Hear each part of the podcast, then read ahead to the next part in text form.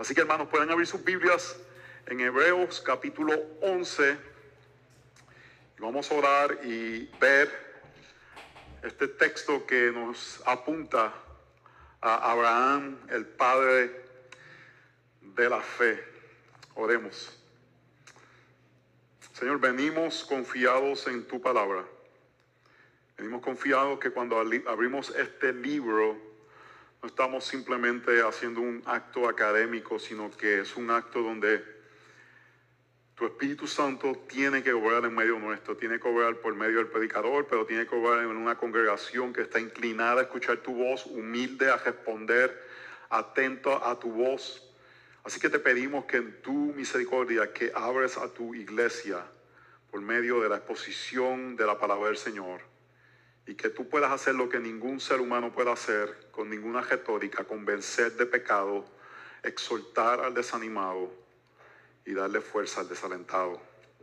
Sabemos que tu palabra fue diseñada para estas cosas y tú tienes el poder de hacer estos milagros en la vida de los que están presentes. Así que en fe hacemos este acto de ver tu palabra para que nuestras vidas sean edificadas.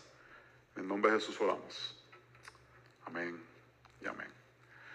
Cuando pensamos en películas de héroes, pensamos usualmente en héroes que no tienen fallas morales, aunque últimamente las películas están poniendo a los superhéroes que no son tan perfectos, pero históricamente Superman era perfecto, Batman era perfecto, eran gente que no tenían fallas, que no tenían debilidades. ¿Qué yo les diría si el, lo que pareciera ser o el que pareciera ser personaje principal de los textos que vamos a ver del 8 al 19, fue un cobarde, mentiroso, escuchaba más a su esposa que a Dios. Eso nos pasa mucho de nosotros en ocasiones. Así que les presento a Abraham, el padre de la fe. Cada vez que su vida estaba en peligro, parecía que Sara era muy atractiva y decía, toma a mi esposa y se la entregaba a cualquier persona para cuidar su vida. En dos ocasiones hizo eso escuchó a su esposa en lugar de a Dios y por eso tenemos a los hijos de Ismael. Y este es presentado como el padre de la fe. Y algo que tenemos que tener en cuenta, que creo que es un error que cometemos, es que decimos que este es el salón de la fama de la fe, donde están los héroes de la fe. La Biblia presenta un solo héroe, el héroe es Jesucristo, y presentan personas débiles que por la fe pudieron lograr cosas que le dan gloria al Señor. No hay ningún héroe, el héroe es Cristo. Él es el que es perfecto, él es el que no tiene falla. Todo el Antiguo Testamento es acerca de la búsqueda de aquel que va a aplastar la cabeza de la serpiente. Y ni Abraham, ni Moisés, ni David, ni Salomón, ni ninguno de los profetas pudo hacerlo porque era Cristo el que no pecó, el perfecto. Así que nuestro héroe es Cristo y este texto no quiere apuntarnos a estos superhéroes de la fe, lo que quiere apuntarnos es a personas débiles como nosotros que por la fe pudieron llegar hasta la meta. Para que tú y yo en nuestra debilidad podamos decir, si un cobarde que escuchaba más a su esposa que a Dios pudo llegar hasta la meta, por medio de la fe yo puedo llegar. En mi debilidad podemos ser animados. Cuando estas personas que hicieron grandes cosas por Dios, no negamos esto, pero muestran la debilidad de ellos. Este texto debe ser un ánimo, un retrato de ánimo de que débiles pueden llegar por medio de la fe. Y hermanos, y la fe vimos que es creer algo que no tenemos, pero que estamos seguros que vamos a obtener. Eso es la fe. Es algo que no tienes, pero estás seguro que vas a obtener y la fe nos debe ayudar en medio de la circunstancia difícil a que vamos a ser sostenidos y obtendremos la promesa de Dios. En el contexto del libro de los Hebreos, ellos estaban siendo perseguidos, estaban sufriendo y por ende estaban tentados a abandonar la fe, abandonar el cristianismo. Y el autor de los Hebreos quiere animarlos a que lleguen hasta la meta y lo que está haciendo ahora es que le está apuntando a ejemplos de personas que tuvieron dificultades como ellos están teniendo y pudieron llegar hasta la meta. Vimos en Hebreo 10:34 dice, porque tuvieron compasión de los prisioneros y aceptaron con gozo el despojo de sus bienes, sabiendo que tienen para ustedes mismos una mejor y más duradera posesión. Tanto, por tanto, no desechen su confianza, la cual tiene gran recompensa. Y aquí el punto es, hermanos, es que la fe es algo que es acerca de algo que vamos a obtener en el futuro, que es que esta duradera posesión. Yo quiero que me escuchen un poco aquí porque el problema es que por años, con buenas intenciones, nos han presentado la fe como algo incorrecto. Nos han presentado la fe como algo que nos puede permitir obtener las cosas que deseamos. Si deseamos más dinero, por fe puedes obtenerlo. Si deseas salud, por fe puedes obtenerlo. Si deseas una vida sin problemas, por fe puedes obtenerlo y la Biblia no promete eso. Hermanos, Dios puede darnos las peticiones de nuestros corazones. Eso no lo debemos dudar. Pero la fe bíblicamente es acerca de una promesa de un lugar que vamos a llegar. Para los judíos era la tierra prometida, para nosotros es la nueva Jerusalén. Esa es nuestra fe, que vamos a llegar a un lugar y que lo que sufrimos ahora, que Dios lo puede remover, si Él desearía, y oramos para que lo remueva, aquello que estamos sufriendo en diferentes formas, si Él no lo hace, nuestra oración principal todavía debe ser, Señor, que en medio de esto yo pueda llegar a la meta. Que yo pueda poder llegar, porque de qué serviría que tú removieras esto y yo no llegara a la meta. La fe es obtener esta promesa y no es que es que nos da como un genio de la botella que podemos frotar cuando deseamos y sale lo que queremos. Oh, hermano, Dios puede darnos todo. Pero el fin de la fe no es eso. Es acerca de creerle a Dios, de que Él nos puede dar aquello que más necesitamos, que es su cercanía. Y no solamente nos lo puede dar por un momento, nos lo puede dar por una eternidad.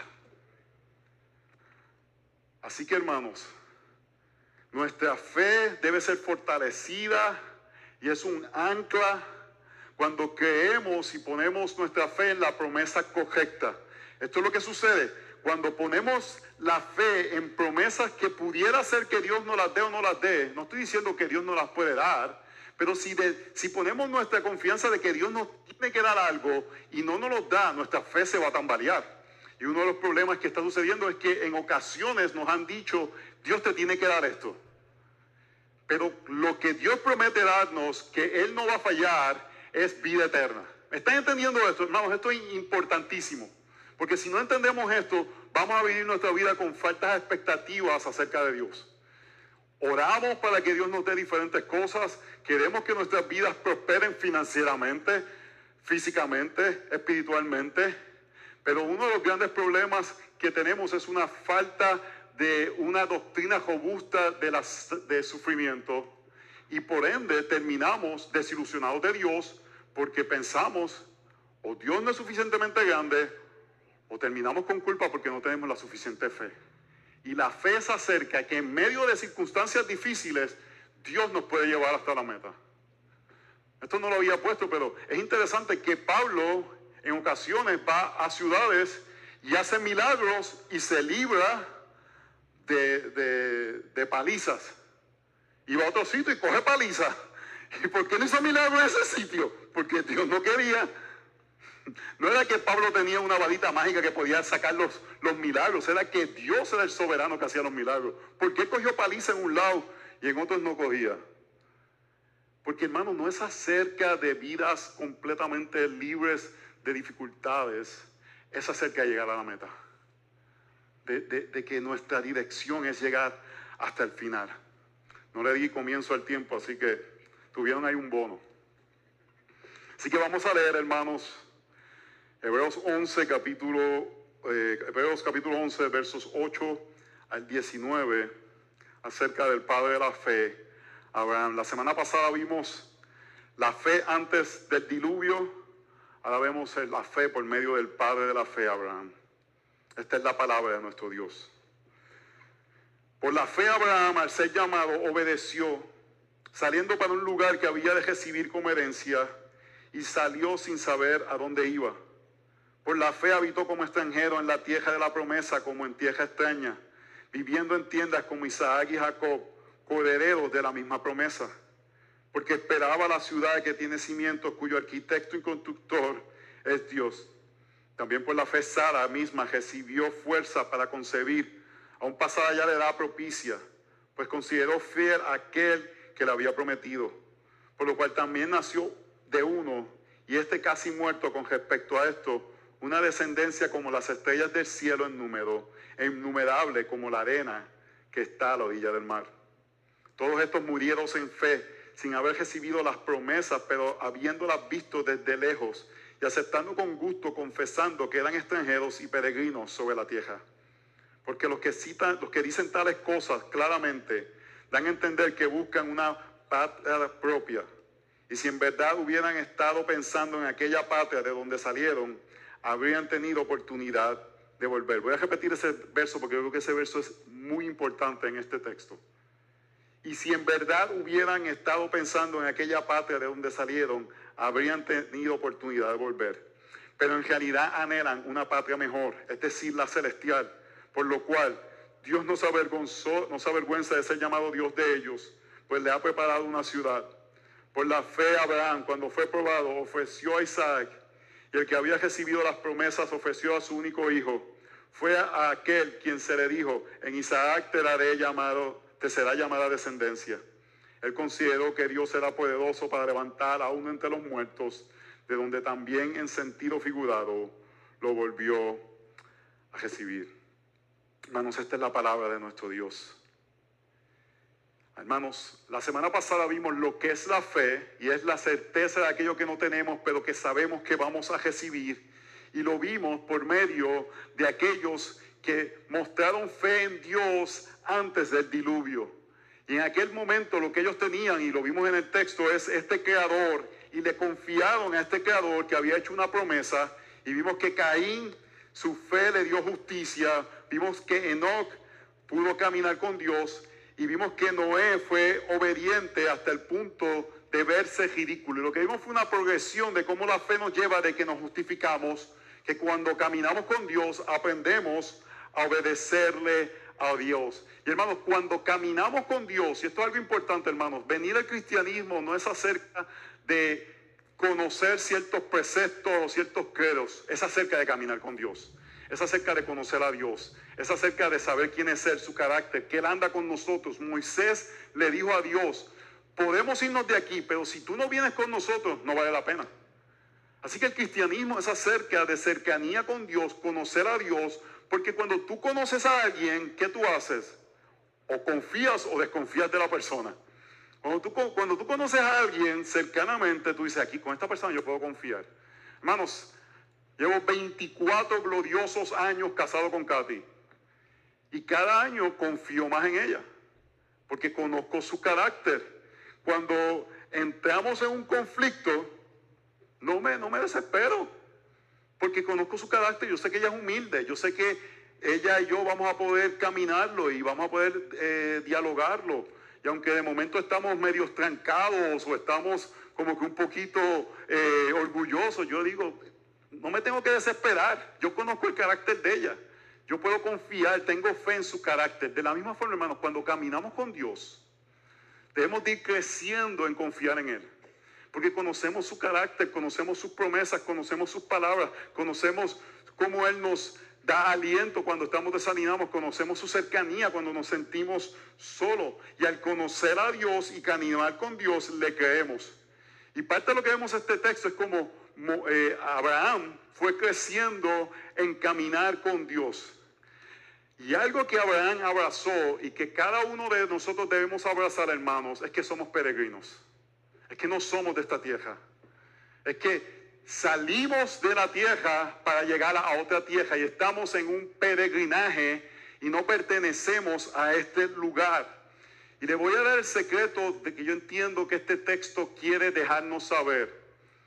Porque yo siempre me preguntaba, pero Abraham, el padre de la fe, cuando estuvo frente a Faraón y Faraón le dijo algo, le dijo, esta, esta, esta es mi hermana, cógela para ti. Y tú dices, pero el padre de la fe, ¿cómo, va a ser que alguien que lo pone con esta fe tuvo esos momentos de, de tanta duda. Y el punto que el texto no quiere dejar claro es, él salió de Ur, que era el lugar de donde él salió, y no regresó atrás. No volvió atrás. Siguió caminando creyendo del Señor. Tuvo sus problemas, pero él no regresó a Ur. No regresó atrás. Y este texto, como el, eh, como el libro de Génesis le dijo, el libro de Génesis está escrito con esta razón, para decirle al pueblo de Israel que estaba en el desierto, no vuelvan a Egipto. Y la carta a los hebreos está escrita para decirle a este grupo de creyentes, no vuelvan al judaísmo. Y a nosotros hoy nos dicen, no volvamos al mundo. No vuelvan atrás. No vuelvan atrás. Sigan hacia adelante. En tu imperfección, no vuelvas atrás. Es más, hermanos, parte del caminar del creyente no es nuestra perfección, es nuestra inclinación. Voy a repetir eso. No estoy dando excusa para pecar. Pero parte de la vida del creyente no es nuestra perfección, es nuestra inclinación. Hay gente que pueden parecer perfectos, dominaron ciertos pecados, pero su inclinación es hacia el mundo. Y hay gente que parecen bastante mundanos, pero su inclinación es hacia el Señor. Y nosotros tenemos que estar velando hacia dónde está nuestra inclinación. Si está hacia el mundo o está hacia el Señor, y constantemente tenemos que estar velando eso. ¿Por qué? Porque no queremos volver a Ur de los Caldeos, porque no queremos volver a Egipto, porque no queremos volver al mundo. Queremos seguir hacia adelante hasta la meta, hermanos.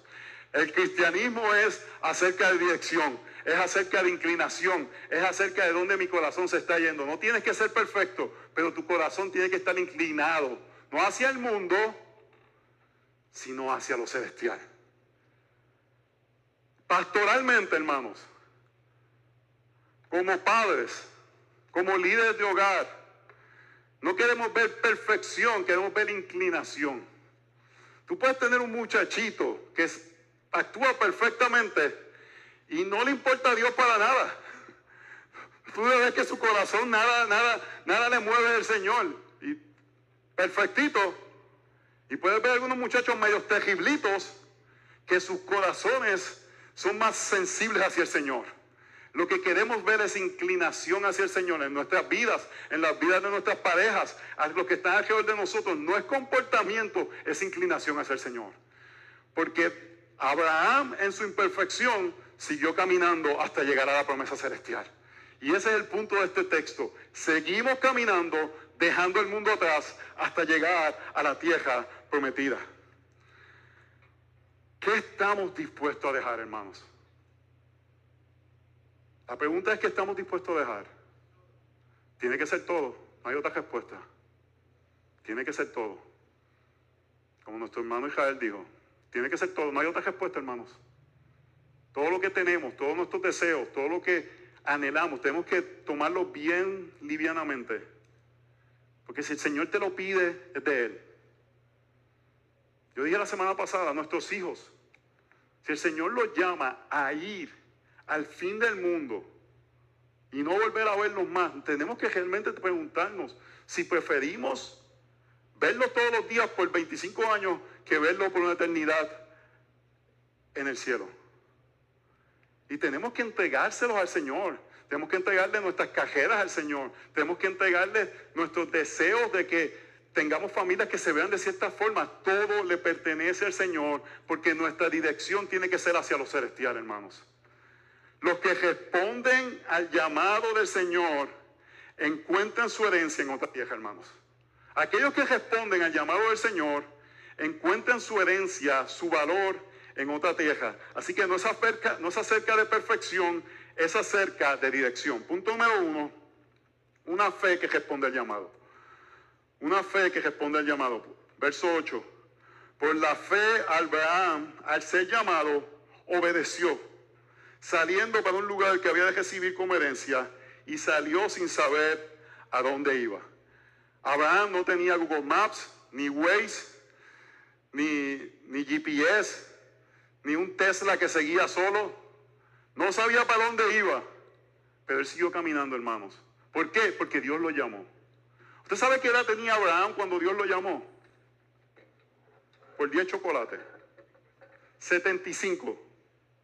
75 años tenía Abraham, hermanos. 65 Sara.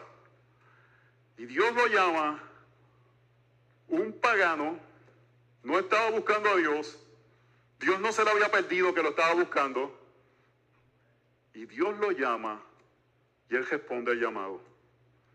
Y lo dejó todo. El texto dice que sus pertenencias las aglomeró.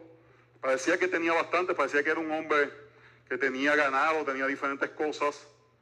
Y las aglomeró y se fue a un lugar que él no sabía el que era. Le creyó a Dios. Le creyó a Dios y lo dio todo. A un pagano que no estaba buscando a Dios. Y vemos la gracia salvadora de Dios, hermanos. Nadie está buscando a Dios. Dios te está buscando al que Él va a salvar. Y respondemos al Señor por su gracia redentora. La Biblia dice que Dios responde a quien le busca, pero hermanos, vemos claramente que Dios es quien inicia el llamado salvador en los seres humanos. Y eso nos debe llevar a adorarle al Señor. Si tú en tu corazón hay amor por el Señor, tú tienes que decir, eso es gracia. Eso es gracia, toda la gloria del Señor. Afirmamos que buscamos a Dios, pero afirmamos también que para que Dios haya, haya vida en nuestro corazón, Dios tiene que haber hecho algo. Dios tiene que haber trabajado en nuestros corazones. Él tiene que tomar la iniciativa.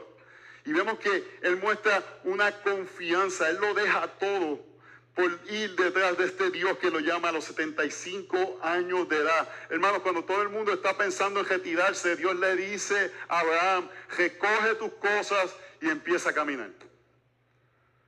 Es evidente en ese tiempo, estaban cercanos al diluvio, la gente todavía vivía un poco más. Pero lo dejó todo, hermanos, en su vejez, por seguir al Señor. Es una fe que responde al llamado. Dios está a la puerta y llama. Es si tú respondes a ese llamado. Y Abraham respondió a ese llamado. Génesis 12 dice, tomó todo y salió. Le voy a confesar algo, hermano. Cuando yo, junto al grupo de personas, vinimos a plantar la iglesia, yo era el plantador, y yo decía, arrogantemente, yo decía esto, yo creo que por lo menos tres iglesias me gustaría plantar antes de morirme. Oh, hermanos, yo les digo, yo no quiero plantar más ninguna. Una es suficiente. Un solo parto. Eso fue sin epidural. That's it. Y yo digo eso humanamente. Pero si mañana Dios me llama a hacerlo, tengo que irme, hermanos. Porque uno tiene que vivir inclinado hacia lo que Dios quiere de la vida de uno. Las posesiones terrenales las recogemos y nos vamos a donde sea. Mi casa no es este lugar, mi casa es celestial. Ese lugar que tiene cuatro paredes en Hidden Creek, eso es donde vivimos. Nuestro hogar es el cielo. Y recogemos nuestras cosas hacia donde Dios nos llame, hermanos. A donde Dios nos llame. Yo espero que me deje aquí hasta que, hasta que Dios me llame. Pero tengo que estar abierto a ir a donde Dios me llame. Todos tenemos que estar a esa disposición porque sabemos a dónde vamos. Cuando nos afejamos a lo tejenar es cuando no sabemos hacia dónde vamos. Pero cuando sabemos hacia dónde vamos, hermanos, lo tejenar no toma esa fuerza en nuestras vidas. Así que, hermanos, número uno, una fe que responde al llamado. Número dos, es una fe que es peregrina. Los que responden al llamado del Señor encuentran su herencia en otra tierra. Así que no es acerca de perfección, es acerca de dirección. Es una fe peregrina. Verso 9, por la fe habitó como extranjero en la tierra de la promesa, como en tierra extraña, viviendo en tiendas como Isaac y Jacob, coherederos de la misma promesa. Él responde al llamado y se convierte a peregrino. Lo que está diciendo es, en Ur de los Caldeos tenía estabilidad, estaba ya en un lugar y se mueve de una casa a tiendas, a nómada. Él estaba en un lugar y se vuelve en un nómada. Tenía una patria, un lugar que vivía, decía Abraham, de Ur de los Caldeos, y ahora se convierte Abraham el que tiene que poner tiendas, el que tiene que moverse de lugar en lugar. Hermanos, y el Nuevo Testamento nos da ese sello, esa designación. Nos encanta hijos del rey, nos encanta que nos digan campeones, aunque la Biblia no dice campeón en ningún lugar para los creyentes, Pero el Nuevo Testamento nos pone la designación de peregrinos y extranjeros. No pertenecemos a esta tierra. Primera de Pedro 1.17 dice, y si invocáis como Padre aquel que imparcialmente juzga sobre la obra de cada uno, conducíos en temor durante el tiempo de vuestra peregrinación. Está diciendo que estamos en un peregrinaje, no pertenecemos a este lugar.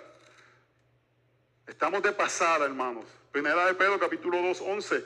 Amados, les juego como extranjeros y peregrinos que se abstengan de las pasiones carnales que combaten contra el alma. Es interesante que Pedro utiliza este término de peregrino extranjero en una carta que está escribiendo a gente que está sufriendo. Oh hermanos, porque en medio del sufrimiento tenemos que acordarnos, esto es una pasada. Pero usted sabe cuándo nos tenemos que acordar cuando es una pasada también. Cuando estamos en las papas. En las papas en Puerto Rico es cuando tenemos mucho. Porque ahí nos sentimos cómodos. Nos sentimos que estamos, oye, estoy en Ur de los Caldeos. Tengo, tengo, tengo las cosas que necesito, tengo el lugar, tengo, tengo lo que deseo. En lugar de entender, hermanos, que estamos de pasada en esta tierra, tenemos una dirección. Mira lo que dice, él podía vivir de esta forma, como en una tienda, ¿por qué? Porque esperaba la ciudad, verso 10, que tiene cimiento, cuyo arquitecto y constructor es Dios. Hermanos, esperamos algo mejor. No es una casa que te hace pulti, Baser o Ryan. Esos son los constructores de esta área. Eso no es lo mejor que vamos a recibir. Lo mejor que vamos a recibir, hermanos, Dios lo está diseñando. Él lo está haciendo y lo vamos a recibir completamente. Oh, hermanos, no estoy diciendo que no es bueno tener un hogar aquí, un lugar donde vivir, pero ese no es el fin.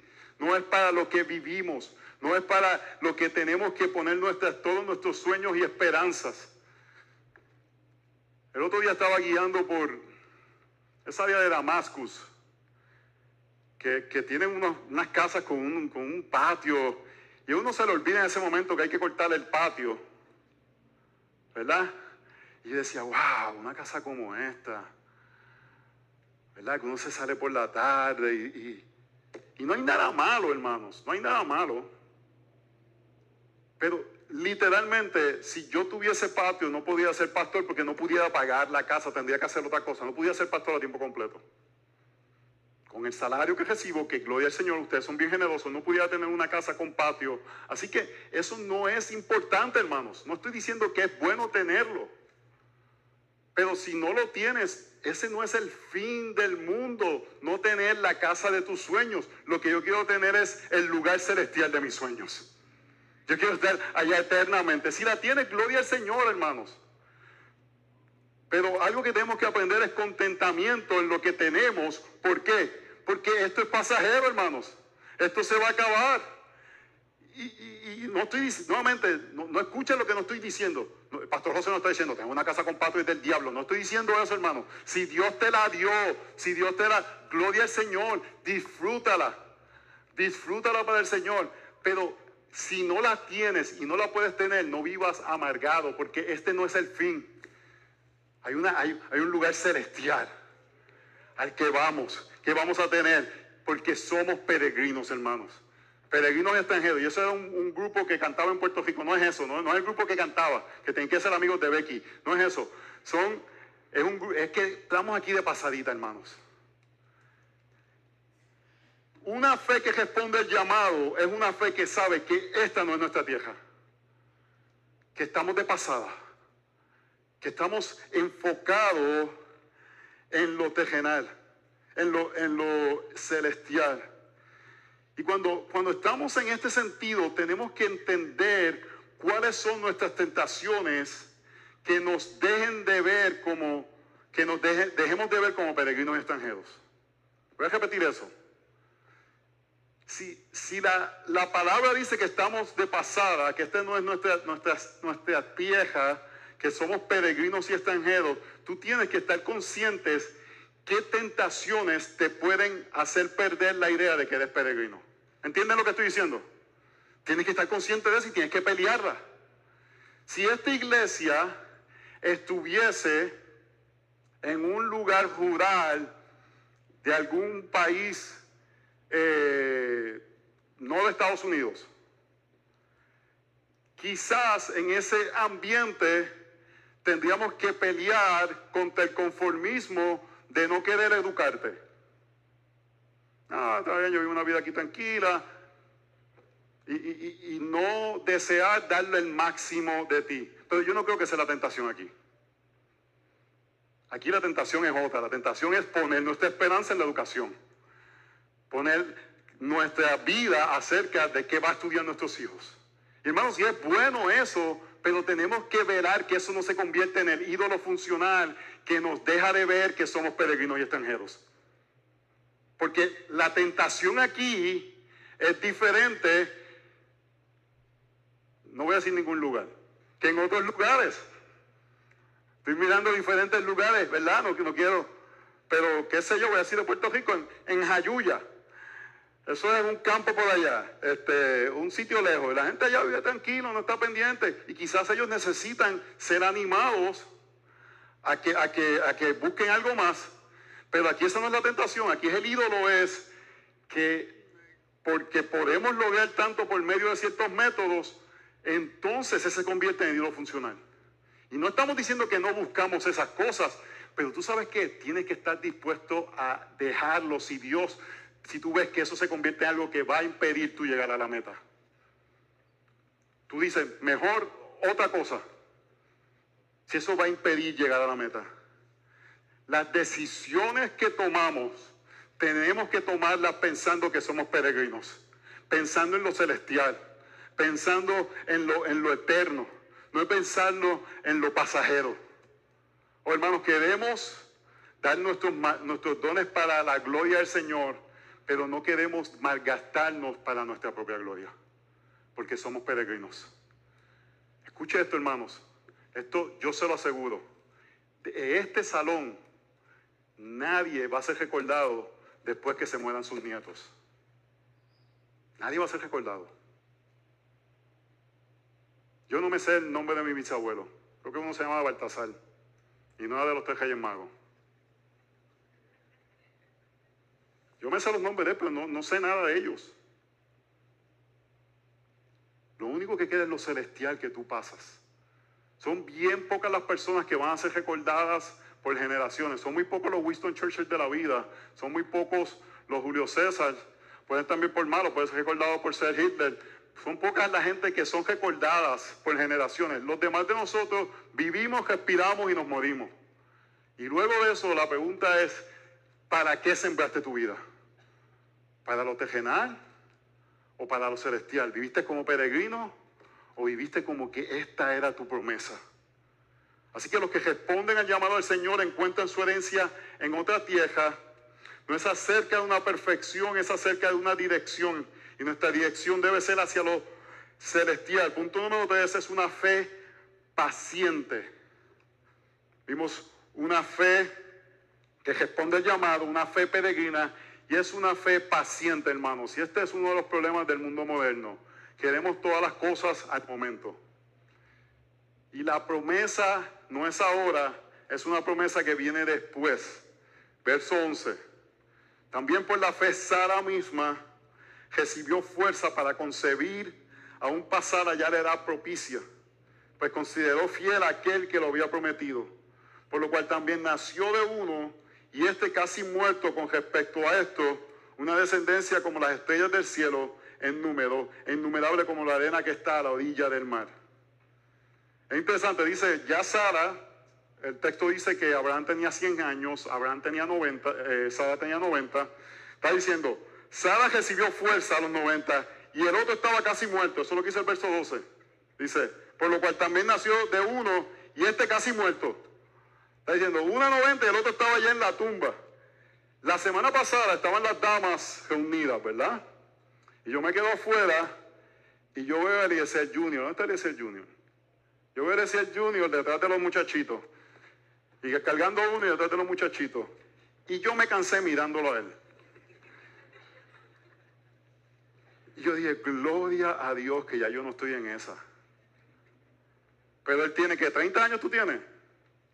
27, imagínate, ese muchacho está con gusto, con fuerza. Yo a los 49, lo que estoy pensando todas las noches es cuándo es la hora de irme a dormir. Para tomarme el café mañana por la mañana, porque no tengo fuerza ahora, pero el café me va a dar fuerza mañana. Y es un ciclo de no tener fuerza, tomar café, y uno vive con este cansancio. Yo no me imagino detrás de muchachito, eso es lo bueno de ser abuelo, cuando me toque, ay, me cansé, toma, cógelo. Porque ya uno no tiene la fuerza. Imagínate Sara con 90 años, Abraham con 100, pero mira lo que dice, Dios le dio la fuerza. Dios le dio la fuerza. Por la fe. Oh, hermanos, ese por la fe, no lo des por sentado. Por la fe. Te está diciendo, todas estas cosas por la fe, porque le creyeron a Dios. Porque confiaron en Él. Porque lo imposible fue hecho posible. Y este texto no es acerca de que Dios puede dar hijos a, personas que están ya después postmenopáusicas. Que déjeme decirle, hermano, yo veo como que nuestra iglesia ha entrado en un tiempo de calor. Yo veo a todo el mundo como que, vamos a ver que me dijeron, ¿qué calor hace aquí? Yo entré, yo no está tan caliente, pero está bien. todo el mundo está como con unos calores y unas cosas. Estamos entrando a la época de Sara. Este chiste me va a costar. Pero es interesante, hermanos, porque nuevamente podemos ver que Sara no fue un buen ejemplo de fe. Génesis 18, 12, vemos que dice que ella se rió cuando escuchó que Dios dijo que iba a tener un hijo. Se rió. Ella dijo, básicamente el texto lo que dice, ya yo, a mí ya no me dan ganas de tener intimidad con Abraham. No dice que Abraham, no, parece que Abraham todavía quería, pero ella decía, a mí ya no me dan ganas. Ya yo estoy done con esto. Y tú dices que yo voy a tener un hijo. Mira lo que dice el texto. Y Sara se rió para sus adentros diciendo, tendré placer después de haber envejecido. Siendo también viejo mi Señor. y el Señor dijo a Abraham, ¿por qué se rió Sara? Diciendo, concebiré en verdad siendo yo tan vieja. Hay algo demasiado difícil para el Señor. Volveré a ti al tiempo señalado, por este tiempo el año próximo, y Sara tendrá un hijo. Pero Sara lo negó porque tuvo miedo diciendo, no me reí. Y él dijo, no es así, sino que te has reído. Oh hermano, no podemos engañar a Dios. Pero con todo y eso, a pesar del pecado, Dios es fiel a su promesa. Esa es nuestra confianza, que a pesar de nosotros, Dios va a cumplir su promesa. En Génesis 16 dice, y Sara, mujer de Abraham, no le había dado a luz hijo alguno. Y tenía ella una sierva egipcia que se llamaba Agar. Entonces Sarai dijo a Abraham, he aquí que el Señor me ha impedido tener hijos. Llégate, te juego a mi sierva. Quizás por medio de ella yo tenga hijos. Y Abraham escuchó la voz de Sarai. Ese texto ahí muestra el mal ejemplo de Sara. Antes de que Dios se desesperó, Dios le había dado una promesa de que iban a tener una, una descendencia. Ella dice, ya estoy vieja, ya no tengo ganas, mira a esta egipcia. Y ahí ven algunas cosas en el texto. En Génesis eh, Moisés está escribiendo este libro para animar a los judíos a no regresar al egipcio. Y pone, ve y allégate a esta egipcia. No confiar en la promesa del Señor. Y vemos otra cosa. ¿Qué hizo Adán? Escuchó a su esposa. ¿Y qué hizo aquí Abraham? Escuchó a su esposa, no escuchó a Dios. Hermano, no es que no escuchamos a nuestra esposa, pero hay, momentos que nuestras esposas no están escuchando a Dios. Y nosotros debemos de estar escuchando a Dios para decirle, no, no, no, no, no, no, eso no es de Dios. Eso que me estás diciendo, eso no es de Dios. Esto es lo que dice la palabra del Señor. Esto es lo que vamos a hacer, vamos a confiar en el Señor. Y yo me Abraham, Sara, por favor, yo, no me obligues a hacer eso. Sara, yo no quiero, pero si tú me lo pides, yo me sacrifico.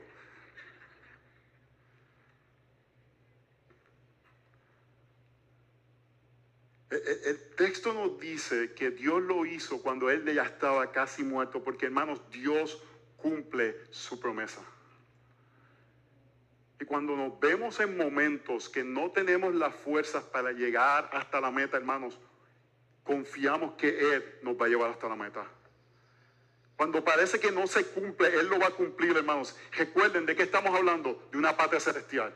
No estoy hablando de deseos que tenemos terrenales, es el deseo de llegar a la patria celestial. Dios cumple esa promesa. Si Él te ha llamado, Él te va a llevar. Así que nuestro trabajo es inclinados hacia lo celestial, inclinado hacia lo celestial, dado hacia lo que es eterno, no hacia lo terrenal. Hermanos, en ocasiones pareciera posible que la promesa sea llegada. Nos, nos, nos este, entretenemos, nos distraemos. Que si guerras, que si conflictos, que si cultura. Y son cosas importantes, hermanos. Pero en medio de todo esto, no debemos perder nuestro sentido de calma, porque si confiamos en el Señor, si Él llevó a Abraham hasta la meta, nos va a llevar a nosotros. Él le dudó a Dios. Y, la pregunta es, ¿cómo va a ser? Dudó de esas formas tan, parecieran tan fuertes, pero su inclinación era hacia, hacia lo celestial. Así que los que responden al llamado del Señor encuentran su herencia en otra tierra, hermano. No es acerca de perfección, es acerca de dirección. Verso número 4, una fe que no vuelve atrás, que no regresa, hermanos. Y esa fe es una fe que está basada en una gratificación tardía. No es que queremos algo ahora, queremos algo mañana. Y por eso no regresamos hacia atrás. Llegamos hacia la meta. Porque nuestra meta está en el futuro, está hacia adelante, no está en el pasado. Mira lo que dice verso 13. Todos estos murieron en fe. Y esa es la clave, hermanos. Ellos murieron en fe. Murieron creyéndole a Dios. Sin haber recibido las promesas pero habiéndolas visto desde lejos y aceptando con gusto, confesando que eran extranjeros y peregrinos sobre la tierra. Dios le promete una tierra a Abraham. ¿Y qué le dio? Una cueva para enterrar a su esposa. Eso fue todo lo que él obtuvo de la tierra prometida. Una cueva para enterrar a su esposa. Ella muere y él va e insiste en pagar la cueva. Se la querían regalar. Los hispanos hubiésemos dicho, pues claro, vámonos. Pero si no hubiese pagado, no hubiese como tenido derecho a la tierra. Esa tierra le pertenece al pueblo de Dios. ¿Por qué? Porque Abraham pagó por ese lugar. Él le creyó al Señor y todo lo que lo obtuvo, después de dejar Ur de los Cardeos, creerle al Señor, pasar todo lo que pasó, todo lo que obtuvo fue una cueva para enterrar a su esposa. Porque era peregrino y extranjero. Moisés, yo tenía planificado antes de la guerra ir a Jordania y quería ir al lugar donde se cree que fue donde Moisés vio la tierra prometida y no pudo llegar. No pudo llegar, pero obtuvo la tierra prometida. La que importaba, la pudo ver. Porque murió en fe. No vieron la promesa en la tierra entendiendo que era otra promesa. Así que hermanos, a veces nos arraigamos ciertas promesas que alguien nos dijo que la Biblia no promete. Nuestra promesa es la tierra prometida. Lo que el Señor nos promete es una eternidad con Él. E-, es grave hacer el cristianismo sobre este mundo. Y tenemos que tener algo claro, hermanos, poder identificar mensajes que no son cristianos que se pueden dar desde púlpitos cristianos. Estaba leyendo un artículo de, John Piper acerca del Evangelio de la Prosperidad y, puso varias cosas, pero dos cosas importantes que puso. ¿Cómo tú puedes identificar un cristianismo falso? Uno que no presenta la realidad del sufrimiento en el ser humano. Eso no es un verdadero cristianismo. Cuando no presenta la realidad de que vamos a sufrir, de que experimentaremos la realidad de vivir en un mundo caído. Y la segunda que no presenta es la realidad de negarte a ti mismo. Oh, hermanos, el cristianismo, tan pronto tú llegas a esa cerca de morir a ti. Déjeme decirle algo, usted va a venir en algún momento a, recibir ayuda pastoral para su matrimonio. Esta es la receta, muere a ti. Muere a ti. Y si los dos mueren a sí mismos, uh, van a ver cómo de momento van a ser más felices. No es muy complicado, hermanos. No necesitamos buscar qué me hizo mi papá, qué me hizo mi abuelo, qué pasó, que si, no, que chiquito, no, eso olvídese de eso. Muere a ti y tú vas a ver cómo las cosas van a empezar a caminar mejor. Porque le queremos echar la culpa a los abuelos, a los papás, a lo que me hicieron, le queremos echar la culpa a todo el mundo, menos tomar la responsabilidad a nosotros. Y es una fe que no vuelve atrás, hermanos. Es una fe que continúa hacia adelante. Si, si, si tú no sientes esa realidad de que vas a sufrir de alguna forma, estoy como que contrario a los brasileños que decían, pare de sufrir. Y yo estoy diciendo, van a sufrir. Es que el Evangelio promete que vamos a sufrir. Eso está en una promesa en el Evangelio. Y número dos, que no vas a negarte a ti mismo, es un cristianismo que no es cristianismo. Y déjame decirte algo, si tú comienzas a abrazar esas ideas de negarte a ti mismo, ¿tú sabes de dónde vas a recibir rechazo? De mismos cristianos. Y eso sí que es duro. Cuando tú empiezas a decir, espérate, por el Señor a entregar esto, por el Señor a entregar esto, por el Señor a entregar esto. Mira, este exagerado. Yo te estoy diciendo que tú lo dejes, pero yo lo voy a dejar. El cristianismo es acerca de tomar nuestra cruz, que es liviana, y es acerca de morir a nosotros mismos, porque somos peregrinos y extranjeros. Verso 14, porque los que dicen tales cosas, ¿quiénes son los que dicen tales cosas? Estos que tienen fe, que murieron en fe, claramente dan a entender que buscan una patria, una patria propia. O sea que lo que están diciendo es, estas personas que confían en el futuro, eh, están buscando una patria, saben que esta no es su patria, que no están en el lugar, están buscando un lugar, están expatriados, andan por ahí sin pasaporte. Dice, y si en verdad hubieran estado pensando en aquella patria de donde salieron, habrían tenido oportunidad de volver. Este es el punto del pasaje. Hermanos, ¿cómo sabemos que tenemos fe verdadera? Porque no volvemos atrás. Porque a pesar de nuestras debilidades, a pesar de nuestros momentos que, que tambaleamos, a pesar de momentos que duramos al Señor, seguimos hacia adelante, hacia la tierra prometida. Esa es la diferencia. ¿Por qué Abraham es contado como padre de la fe cuando falló de tantas formas? Porque siguió hacia la tierra prometida. Porque siguió hacia la promesa. Y eso es lo que nosotros, hermanos, cuando fallamos, seguimos hacia la promesa. Pedimos perdón, pedimos disculpas, aceptamos nuestros errores, aceptamos nuestros pecados y seguimos caminando hacia la tierra prometida. No volvemos hacia atrás. Pero en realidad anhelan una patria mejor, es decir, la celestial, hermanos. Por eso no volvemos hacia atrás, porque deseamos algo mejor. Por lo cual Dios no se avergüenza de ser llamado Dios de ellos, pues le ha preparado una ciudad. Oh hermano, qué, qué, bendición que Dios diga, no me avergüenzo de él. ¿Cómo tú puedes hacer que Dios no se avergüence de ti? Esa, pregunta es importante. Por la fe, eso es lo que dice el texto. Por la fe. Si empezaste a decir, bueno, que yo hago esto. No, no, no, no, no, no, por la fe. Porque le crees al Señor, porque sigues, no porque no regresas hacia atrás. Porque, porque sigues hacia adelante, hermanos. Aquí es una iglesia de inmigrantes. Aquí somos pocos los que han nacido en Estados Unidos, ¿verdad? Muchos de nosotros hemos venido de otros países. Quizás nuestros hijos. Está Carolina González, que no, no lo crean, nació en Estados Unidos. ¿verdad? Porque tiene un español tan perfecto la muchacha.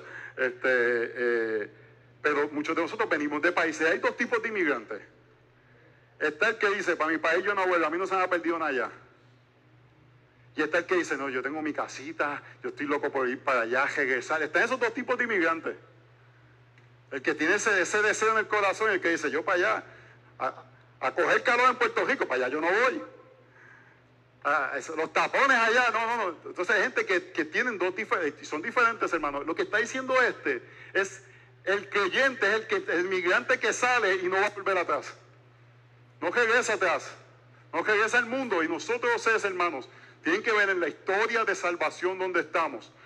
El pueblo judío era regresar a Egipto. La carta de los hebreos era regresar al judaísmo. Nosotros es ir al mundo.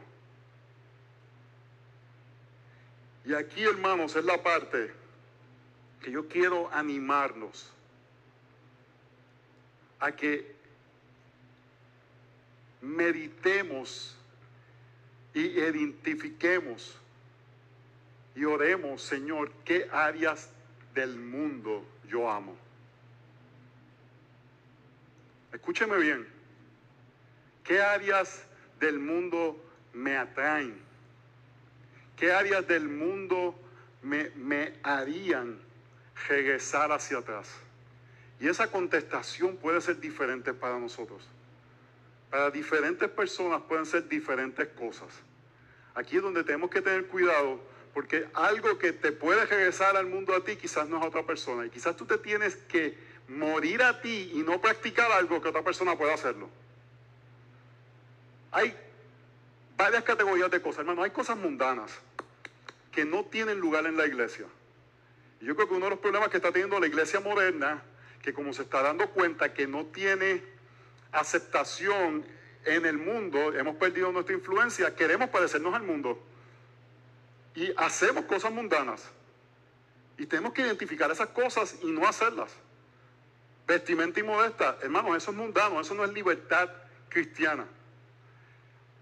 Mujeres que actúan como hombres y hombres como mujeres, eso no es libertad. Los roles en el hogar, no hay libertad en esas cosas. Yo, yo puse un comentario de estos días que no, debería ser controversial. Si hombre, si a ti te gusta cocinar, no estoy diciendo, pero quien debe cargar eso en un hogar es la dama. Eso está claro en las escrituras. Esa carga debe tener la dama. Y el que tiene que estar por las noches pensando cómo va a proveer es el hombre. Eso no es controversial en las escrituras. Pero ahora estamos en un mundo que es mundano y entonces eso pareciera controversial. Eh, mira qué legalista. No, yo no estoy diciendo que hay unos que les gusta, pero ¿quién carga el peso de algo en el hogar? ¿Quién tiene? Y hay, situaciones, y hay circunstancias, y hay momentos, y hay enfermedades, pero nadie se debe jactar, nadie debe estar diciendo, yo estoy en esta circunstancia, pues, ah, pues, eh, eh, mi esposo es el que me cocina, lo tengo ahí cocinando. No, gloria al Señor que en esta circunstancia que estamos, que estamos viviendo, Él puede hacer y ayudarnos de esta forma, pero con un corazón sabiendo que no es lo que debería ser. Porque vemos lo que dice la palabra del Señor y abrazamos lo que dice la palabra del Señor. Entonces tenemos que tener cuidado de dónde dejamos mundanalidad entrar a nuestras vidas y matarlo. Yo le he dicho a ustedes, yo dejé de jugar baloncesto porque me ponía bien mundano. Y ustedes a veces me dicen, vayan a jugar baloncesto. No voy a jugar baloncesto. Me pongo bien mundano. ¿Para qué voy a ir a algo que me va a hacer mundano? Yo, hermano, mi vida era jugar baloncesto. Desde los 14 hasta los 20 y pico de años. Vivía para jugar baloncesto. Dios me salva, seguía jugando baloncesto, pero salía lo peor de mí. Con vergüenza lo digo, hermanos. Hasta que dije, yo no voy a jugar más. Me acuerdo, fue en una cancha aquí en Gatesburg. Una persona me hizo así, me sacó carne. Llegué así todo, guayado. Y yo dije, no vuelvo. No vuelvo. Yo estaba ya en el proceso de ser pastor. Y ese momento sacó lo peor de mí. Y, y, lo que sucede es que, hermano, tú puedes estar jugando. Si el pastor se molesta, todo el mundo se puede molestar menos el pastor. Todo el mundo puede dar corazón menos el pastor. Para dar todos los corazos, ay, ¿qué pasó aquí? Entonces yo dije, no voy a jugar más nada. Porque es para pecar, porque voy a hacer algo que me hace pecar. Y lo mismo, ustedes tienen que estar conscientes de cosas en su vida, ídolos de su vida. Si tu ídolo es un cajo, cómprate uno viejito. Si eso es tu ídolo, muere a eso. Muere, mira, entrégaselo al Señor. Sí, no tienes que tener un cajo nuevo. Si eso es lo que te, lo que te hace que tu corazón palpite. Muere a eso, entrégalo por un tiempo. Diferentes cosas en tu vida. En un momento tú dices, mira, no voy a hacer eso. Porque prefiero no tener algo que amo que perder lo que debería amar más. Entonces, eso es parte de este sentido, hermanos, de que es una fe que no vuelve atrás. Tenemos que tener cuidado. Hay cosas mundanas que no hacemos y las vamos a denunciar desde el púlpito, las vamos a denunciar personalmente. Si algo es mundano, es mundano. Pero hay cosas que cada persona tiene que tener convicciones y dice, esto yo no lo puedo hacer. Porque esto me hace querer regresar atrás. Y ahí necesitamos ser honestos los nosotros con los, con, unos con los otros. Y dar libertad a otros que practiquen, pero cada uno de nosotros decir, esto en mi vida no lo puedo practicar. Porque esto me puede hacer regresar atrás. Y yo quiero ser como Abraham, seguir caminando hacia adelante llegar hasta la meta, llegar hasta el final. Hermanos, no es acerca de perfección, es acerca de dirección. Y ahí es donde con nuestros hijos tenemos que ver hacia dónde ellos tienen inclinación a la mundanalidad. Y de una forma, hermanos, sabia, retarlos en eso. Yo creo que le tenemos miedo a ellos y no les retamos la mundanalidad. Pero como pareja, si Katy ve mundanalidad en mí, la debe jetar. Y si yo veo mundanalidad en ella, no voy a decir ese chiste. Si ella, si ella la de vegetar, como nosotros en nuestro hogar, pero a veces como que le tenemos pena a nuestros hijos de que están en un castigo porque son cristianos y como que los empujamos hacia el mundo, permitiendo cosas mundanas que vemos que sus corazones laten por ellas. Y no es algo que simplemente le gusta hacer, es algo que late. Si tú como papá le dices, eso está inadecuado y eso es una pelea, tienes que trabajar en eso, no es ignorarlo. Es trabajar en eso hasta que ese corazón es ablandado. Y pueden entonces caminar y decir, mira, no es acerca de eso, es acerca de tu corazón inclinado hacia el mundo. Porque si se está inclinado hacia el mundo, yo tengo que ayudarte a jalarte para que veas hacia lo celestial, para que veas hacia lo eterno, para que veas lo que tiene propósito, porque aquí somos qué? Peregrinos. Así que hermanos, los que responden al llamado del Señor, encuentran su herencia en otra tierra. No es acerca de perfección, es acerca de dirección. Punto número 5. Es una fe que cree en la resurrección. Hermanos, ¿por qué caminamos hacia ese lugar? Porque creemos que Dios puede levantarnos de los muertos. Esa, es la razón. Abraham siguió y su fe fue fortalecida a tal punto de que él creyó en la resurrección. Hermanos, los cristianos creemos en la resurrección de los muertos. Ese es el punto final. Nosotros creemos que Dios tiene el poder por medio de su Hijo Jesucristo de levantarnos de la tumba. Porque si lo hizo con, Señor, con nuestro Señor Jesucristo, nosotros que estamos unidos con Él, seremos levantados con Él. La semana que viene vamos a meter gente a tumbas para que salgan en vida. Y eso es lo que va a pasar con nosotros. Eso es lo que creemos. Seguimos caminando en esa dirección. No volvemos hacia atrás. ¿Por qué? Porque creemos en la resurrección de los muertos. Verso 17. Por la fe Abraham, cuando fue probado. Y mira hermano, Dios lo probó cuando había caminado con él. Ofreció Isaac Bueno, ese texto a mí me conmueve porque a su hijo, eh, eh, a mí me es difícil de entenderlo, pero el texto no lo explica cómo él pudo hacerlo. Y el que había recibido las promesas ofreció a su único hijo. Fue a él quien se lo dijo. En Isaac te será llamada descendencia. Dios le había dado todas esas promesas y Dios le dice, toma a tu hijo y sacrifícalo. Toma a tu hijo y sacrifícalo. Pero mira por qué Abraham lo hizo. Él consideró que Dios era poderoso para levantar aún entre los muertos. De donde también en sentido figurado lo volvió a recibir. Él creía, yo le voy a poner este puñal, pero Dios lo va a levantar. Porque si Dios hizo una promesa a través de él, la va a cumplir a través de él. Y nosotros creemos eso, hermanos.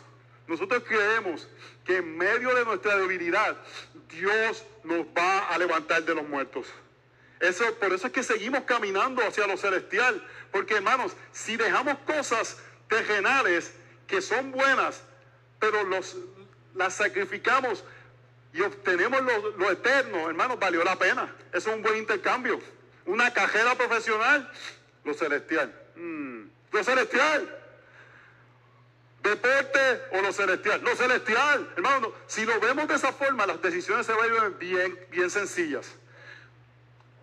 Porque al final las decisiones es ver hacia dónde mi corazón se va a ir si persigo eso.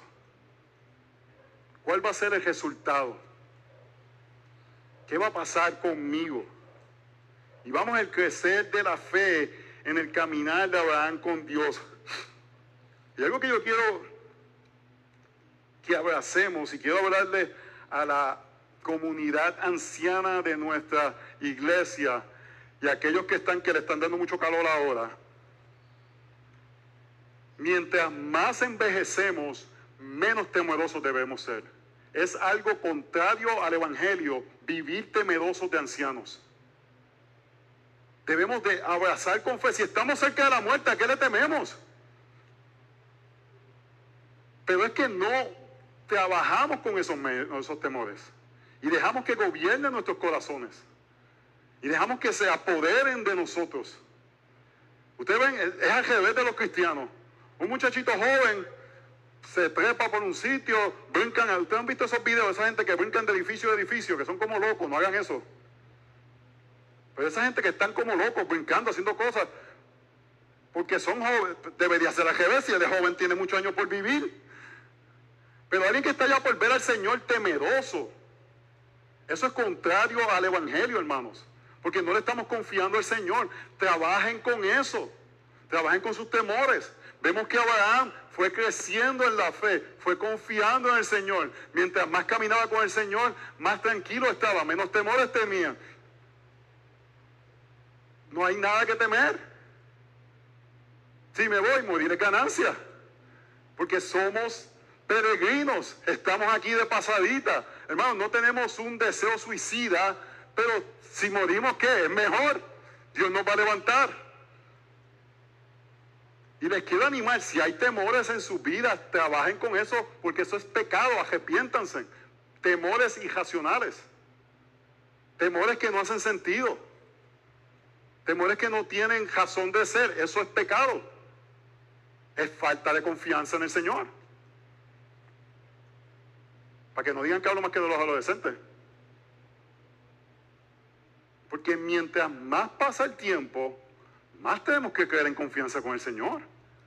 Pero es que nos hemos, son dos cosas, nos hemos creído mentiras y no hemos permitido que alguien nos diga, eso que tú estás haciendo no, le da gloria al Señor.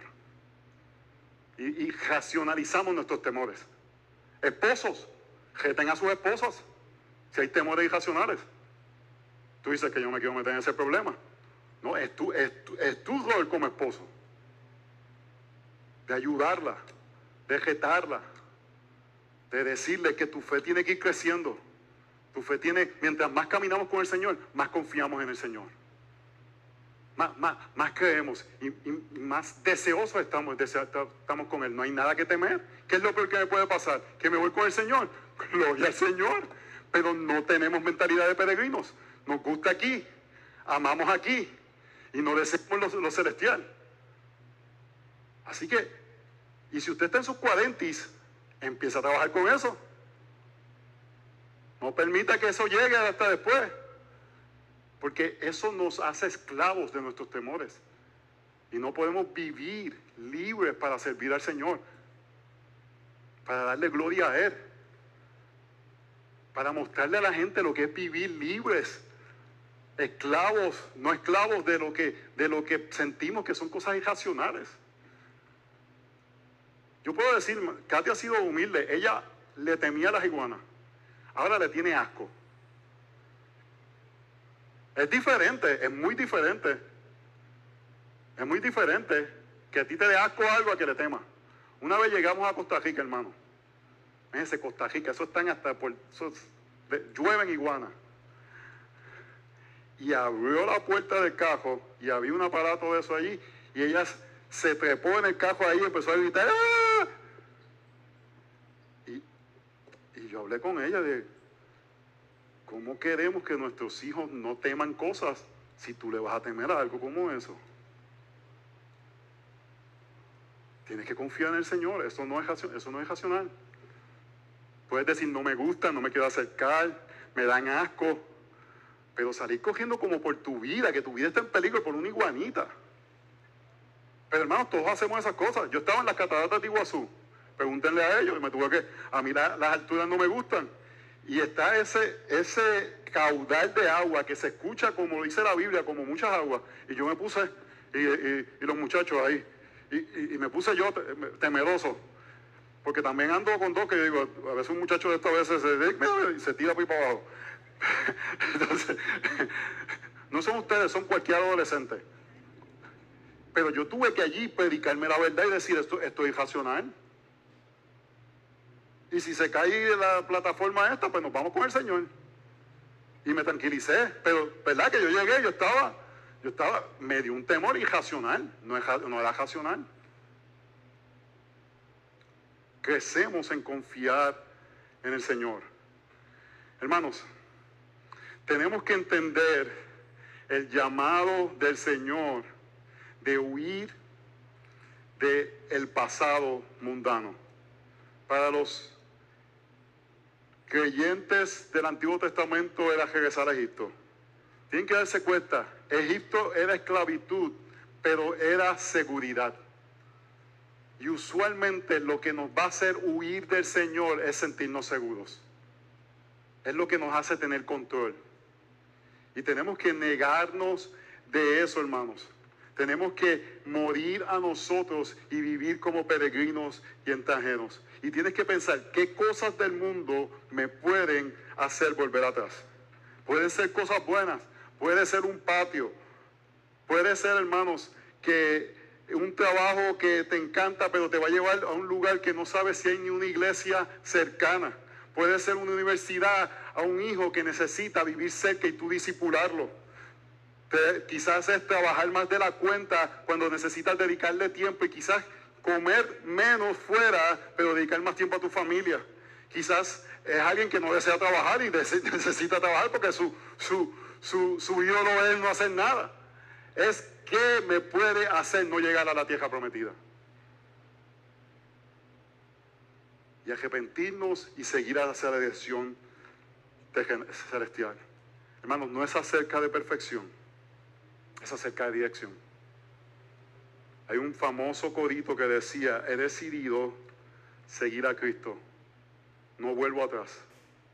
La cruz delante y el mundo atrás. Hermanos, el llamado de este texto es como como Abraham salió de Ur de los Caldeos hasta llegar a la tierra prometida como un peregrino, nosotros abrazamos nuestro llamado de peregrinos para llegar a la tierra prometida y dejamos la posesión que sea. Se la entregamos al Señor. Cosas que parecen buenas, le decimos te pertenecen a ti, Señor, porque quiero algo mejor, algo que tú estás construyendo, algo que va a ser permanente y duradero. Así que hermanos, yo les animo, les invito a que oren para que vean qué cosas son las que sus corazones pueden estar anhelando, que los pueden hacer volver hacia atrás. Quizás es la falta de perdón a alguien. Quizás es expectativas no correctas sobre algo. Porque hemos decidido seguir a Cristo, hermanos. Porque Abraham, siendo imperfecto, continuó hacia la meta por la fe. Por la fe, hermanos, llegamos hasta la meta. Oremos. Señor, te damos gracias por tu misericordia, por tu bondad. Te pedimos que tú en tu gran amor nos ayudes a ver tu bondad hacia con nosotros de que nos llamaste. Y nos llamaste para seguirte a ti, para caminar contigo. Y te pedimos que cualquier cosa que nos impida poder llegar hasta la meta, que podamos entregarla. Además, le voy a pedir a yo y a Yanel que suban, que cantemos una canción juntos como, como congregación en respuesta. Señor, te pedimos que tú nos ayudes a meditar en esta realidad de que somos peregrinos, de que esta no es nuestra casa y que nos des un corazón misionero, de que estamos de pasada de que las cosas que tú nos das son buenas, pero que hay algo mejor que tú nos quieres dar, que es la vida eterna. Así que pongamos de pie y respondamos, hermanos. Respondamos en cántico, pidiendo al Señor que, que nos ayude a fejarnos a Él, que nos ayude a arrepentirnos de áreas de nuestras vidas que quizás hemos abrazado de forma incorrecta. Hermano, nunca es tarde para que nuestro carácter sea ajustado más a la imagen de Jesucristo. Así que yo te animo que mientras cantemos, confesemos si hay pecado al Señor y abracemos la misericordia y la dirección de un Dios amoroso.